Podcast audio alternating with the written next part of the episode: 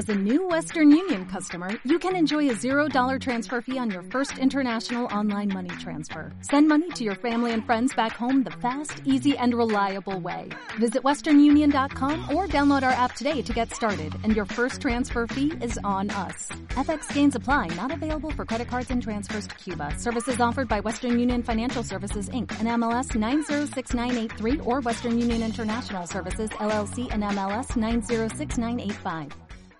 La hipertensión arterial es un problema de salud pública en nuestro país, el Perú, pero también en el mundo. Pero realmente, ¿quiénes son susceptibles a padecer de esta enfermedad? ¿Será solo la gente adulta? ¿Será solo la gente diabética? ¿Será la gente que tiene alguna enfermedad de fondo? Hoy en Medicina para Todos hablaremos de la hipertensión arterial, quiénes la padecen y cómo se debe tratar.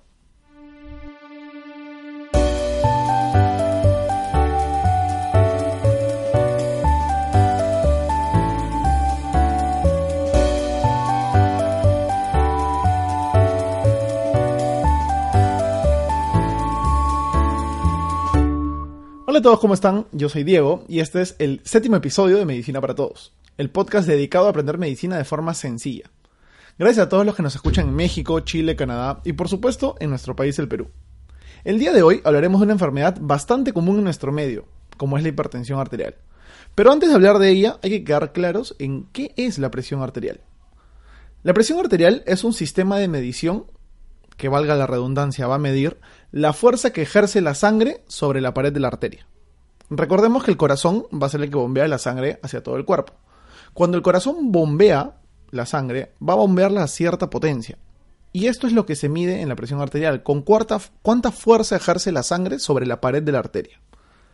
Por ende, si hablamos de hipertensión arterial, quiere decir que es una presión arterial elevada. Ahora, la medición de la presión arterial se da por medio de dos números. El primero de ellos se llama presión sistólica. ¿Qué quiere decir esto? Es una presión que se toma cuando el corazón expulsa la sangre. El segundo número es la presión diastólica y traduce qué tanta fuerza ejerce la sangre sobre la pared de la arteria cuando el corazón está dilatándose para llenarse de sangre. Entonces, tenemos que la presión arterial se mide con dos números.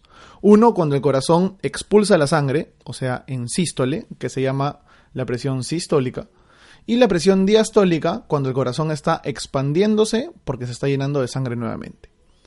Hablamos de una presión normal, una presión arterial normal, cuando los valores de estas están por debajo de 120 sobre 80. Es decir, que los valores de la presión tienen que estar por debajo de 120 el primer número, la presión sistólica, y 80 el segundo número que sería la presión diastólica.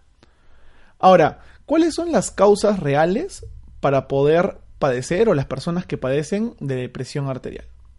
Básicamente hay, bueno, diferentes factores. Uno de ellos es la raza. Las personas afroamericanas o de raza negra están más predispuestas a tener enfermedades del corazón, enfermedades cardiovasculares. Una de ellas es la hipertensión arterial. La obesidad también es un factor de riesgo para padecer de hipertensión arterial debido a que se van acumulando dentro de las arterias que irrigan al corazón diferentes placas que se llaman placas ateromatosas y estas pueden dificultar el paso de la sangre arterial y así elevar la presión. Además, hay otros factores de riesgo como puede ser la frecuencia del estado ansioso o del estado de estrés. Una persona que vive en estrés constante es más propenso a desarrollar hipertensión arterial que otras. El consumo excesivo de sal también por factores distintos entre el riñón y el corazón, va a elevar eh, los factores de riesgo que tiene uno para padecer hipertensión arterial. La diabetes, por supuesto, que es un factor de riesgo para la hipertensión arterial y el fumar también es un nivel, perdón, un factor de riesgo bastante importante. Ahora, ¿cuáles son los síntomas que conlleva la presión arterial elevada? ¿Qué me puede pasar a mí si es que yo tengo la presión arterial elevada?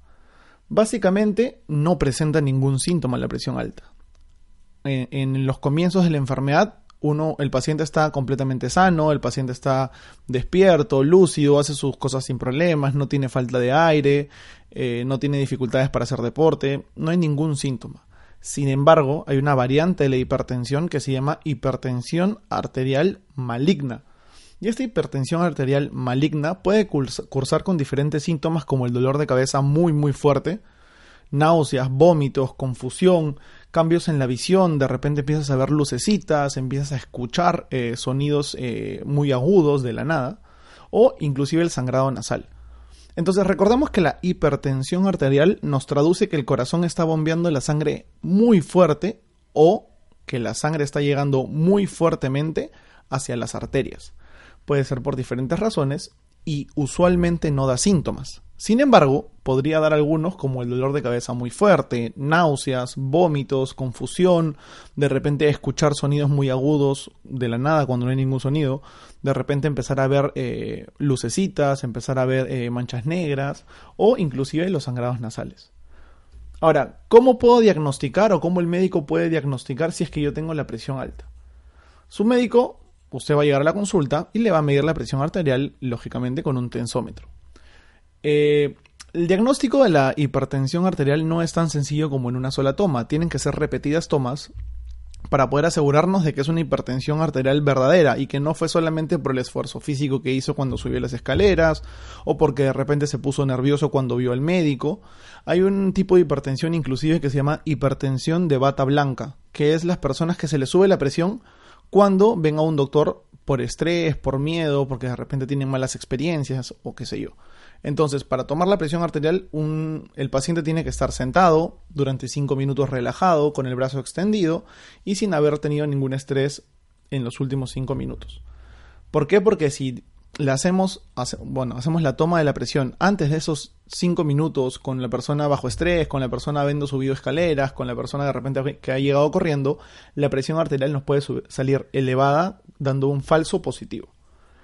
Ahora, si usted ya tiene presión arterial o tiene familiares que tienen la presión arterial, es necesario, es muy recomendable que tengan un tensómetro electrónico en casa. ¿Por qué? Porque es recomendable que la persona se mida la tensión arterial cada cierto tiempo. ¿no? Hay muchos pacientes que son muy rigurosos con eso y llevan inclusive un diario en su mesa de noche en el cual van, llevando eh, las cifras que tienen durante el día, durante la noche, antes de dormir, al despertarse y eso ayuda bastante. Ahora, también se tienen que hacer exámenes no solamente de la tensión arterial, sino del nivel de colesterol, porque el colesterol va a formar pequeñas plaquitas ateromatosas, así se llaman, pequeñas plaquitas ateromatosas en las arterias que va a dificultar, el paso de esta sangre. Entonces, si la sangre no puede pasar de manera correcta, va a pasar solamente por un espacio muy pequeño. Y es así como va a elevar la presión. Si tenemos un tubo que está tapado, digamos, por un poco de cemento, el líquido que pase por la rendija que queda va a pasar con mayor presión, con mayor fuerza. Es igual en nuestras arterias. Ahora, ¿cuál es el tratamiento de base para poder tratar la hipertensión arterial? Primero que nada, al igual que en la diabetes, es el cambio en el estilo de vida. Es consumir una alimentación saludable, eh, llena de. que incluya potasio, que incluya fibra, tomar mucha agua, hacer ejercicio constantemente, ¿no? Hacer un ejercicio de 40 minutos al día, se dice aproximadamente, y por lo menos 3 a 4 veces a la semana. Ahora, no quiere decir que uno pueda hacer 150 minutos de ejercicio en un día y ya no vuelve a hacer en la semana. Todo lo contrario, tiene que ser repartido durante la semana. Dejar de fumar también es un cambio en el estilo de vida. Reducir la cantidad de alcohol, reducir la cantidad de ingesta de sodio que se hace. Los pacientes que de repente toman demasiada sal con sus comidas, hay que bajarle a los niveles de sal porque eso, eh, digamos que es un factor de riesgo más elevado para seguir padeciendo hipertensión arterial reducir el estrés y obviamente bajar de peso son las medidas que se toman como cambios de vida. Ahora, además de eso, su médico debe recomendarle un medicamento antihipertensivo. ¿Qué quiere decir esto? Es un medicamento para bajar los niveles de la presión arterial. Entre ellos hay diferentes tipos de medicamentos, diferentes familias de fármacos, pero eh, destacan mucho el captopril, el, enalapril y diferentes eh, fármacos que son bastante comunes en nuestro medio, ¿cierto? Entonces, recapitulando un poco, la hipertensión arterial es el exceso o el nivel elevado de la presión arterial en una toma, dos, tres, según el médico corresponda. Ahora, esta presión, para que sea normal, tiene que ser debajo de 120 sobre 80. Pero si el nivel es de 130, de 140 o de 150, ya estamos hablando de una presión arterial elevada. ¿Cuáles son los factores de riesgo para la presión arterial elevada? La obesidad, el estrés, la ansiedad, la mala alimentación, la diabetes y ser de raza afroamericana. Son algunos de los principales factores de riesgo para padecer la, la hipertensión arterial. ¿Cuáles son los síntomas que tiene esta enfermedad? Usualmente suele, no causar síntomas, suele cursar asintomática, pero podría causar náuseas, vómitos, confusión, de repente que empieces a ver manchitas negras, manchitas de luces cuando no hay ninguna luz cerca, ¿no? ¿Y cómo se debe tratar? Se debe tratar con sin medicamentos, pero más que nada es el cambio en el estilo de vida. El cambio en el estilo de vida es muy importante para poder tratar esta enfermedad. Recordemos que la hipertensión arterial no es una enfermedad que se cure, es una enfermedad crónica que sí se puede regular, se puede controlar, al igual que la diabetes, pero que no se puede curar. Por eso es muy importante los hábitos alimenticios, los hábitos de vida, los hábitos nocivos, reducirlos a cero, salir a correr, salir a hacer deporte por lo menos 150 minutos durante la semana. Todo eso va a reducir eh, la gravedad de la enfermedad. Muchas gracias a todos por escuchar Medicina para Todos. Recuerden que a partir del 23 de septiembre no solamente estaremos en Spotify y en Apple Music, sino que también empezaremos a lanzar videos en YouTube con el fin de que más gente pueda enterarse sobre medicina, que más gente pueda entender las patologías de forma sencilla y con ejemplos. Recuerden que pueden seguirme en mis redes sociales como Diego VTY y en Instagram pueden seguir a Medicina para Todos como MPT Perú. Ahí subiremos toda la información sobre los futuros podcasts y sobre los futuros videos en YouTube. Muchas gracias por escuchar Medicina para Todos. Hasta el siguiente episodio.